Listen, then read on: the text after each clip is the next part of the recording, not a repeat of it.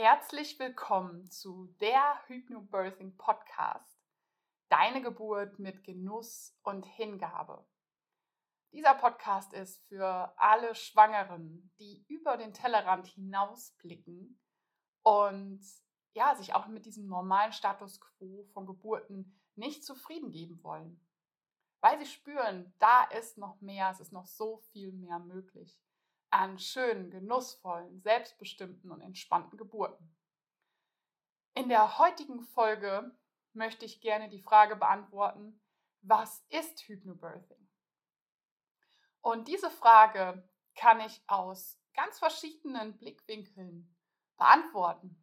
Und es geht da einmal um die Philosophie, um die Methodik, es geht um die Bewegung, also Hypnobirthing als eine wirkliche Bewegung in der Geburtskultur.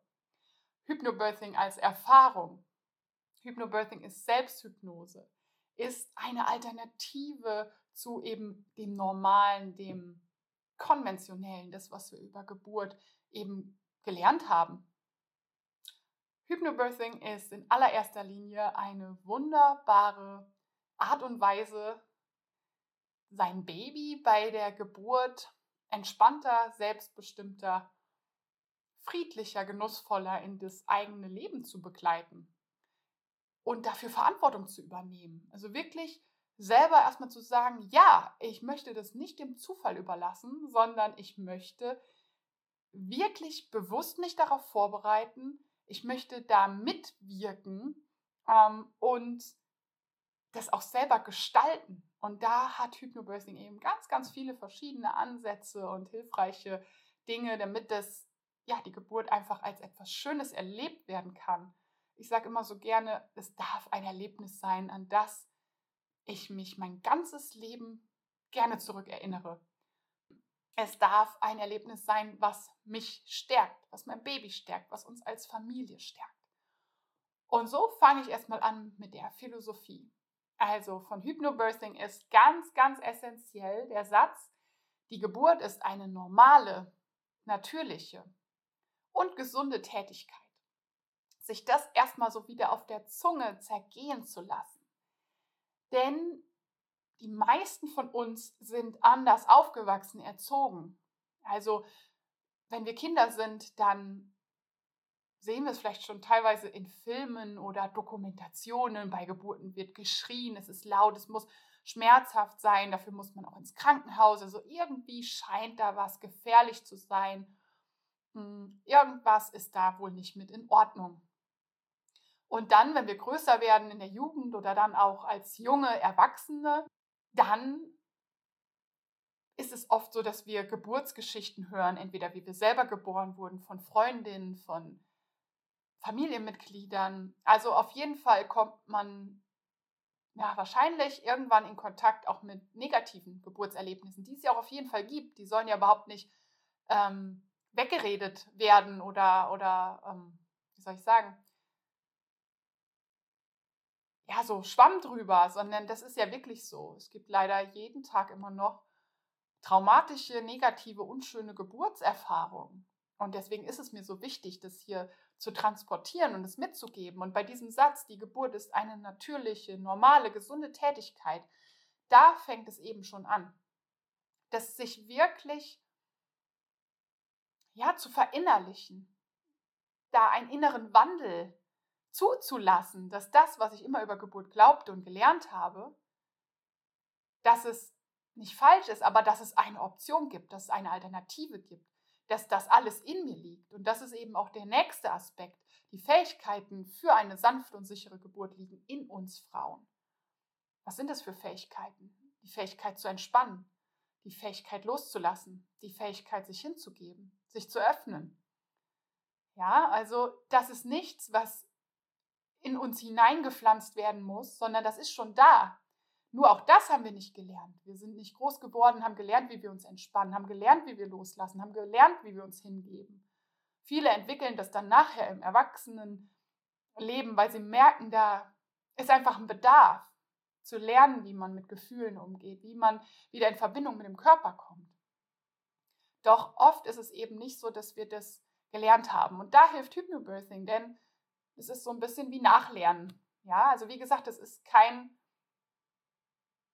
etwas da reingeben in sich, was noch nicht da war, sondern es ist ein Entdecken. Also ein bisschen wie ein Schatz freischaufeln und, und entstauben und diesen Schatz bergen. Ja, und so ähm, ist ein nächster wichtiger Punkt, ähm, die eigenen Wünsche und Bedürfnisse äußern zu dürfen. Es war ja viele, viele Jahre in der Geburtskultur so, dass, ja, ich sag mal so, den Wünschen und Bedürfnissen der Frauen nicht, vielleicht nicht primär nachgekommen wurde.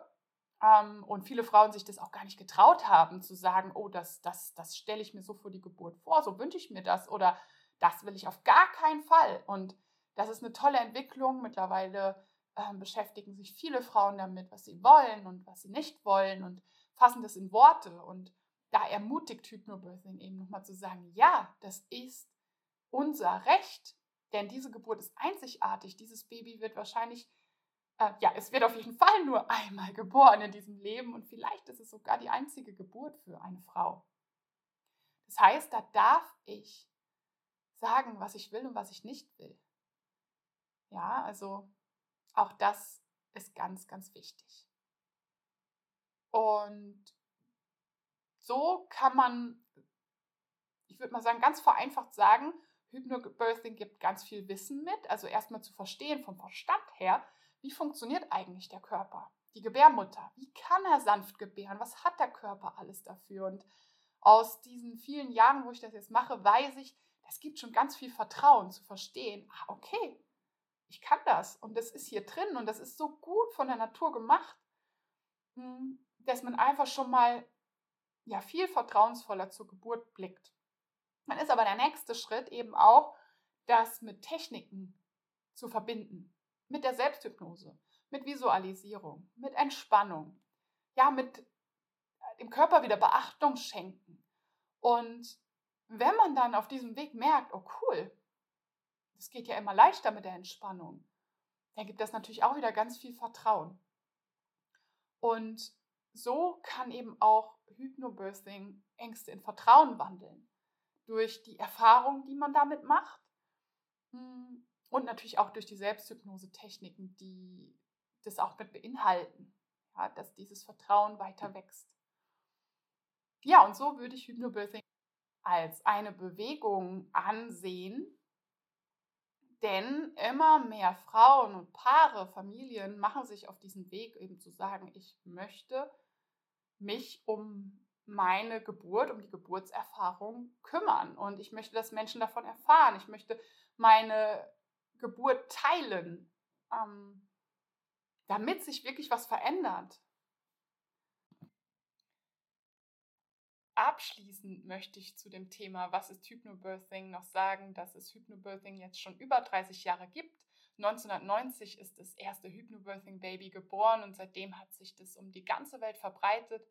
Hier auch nochmal einen großartigen, liebevollen Dank an die Marie Mongan, die das ins Leben gerufen hat, aber auch an alle anderen Frauen, die ihre alternative Geburtsvorbereitung oder ihre liebevolle, friedliche, wertschätzende Geburtsvorbereitung und Begleitung in diese Welt tragen. Das muss ja nicht unbedingt Hypnobirthing sein, sondern einfach, ja, dieses Vertrauen in die Frau, in das Baby, in den Körper, ja, auch ins Leben.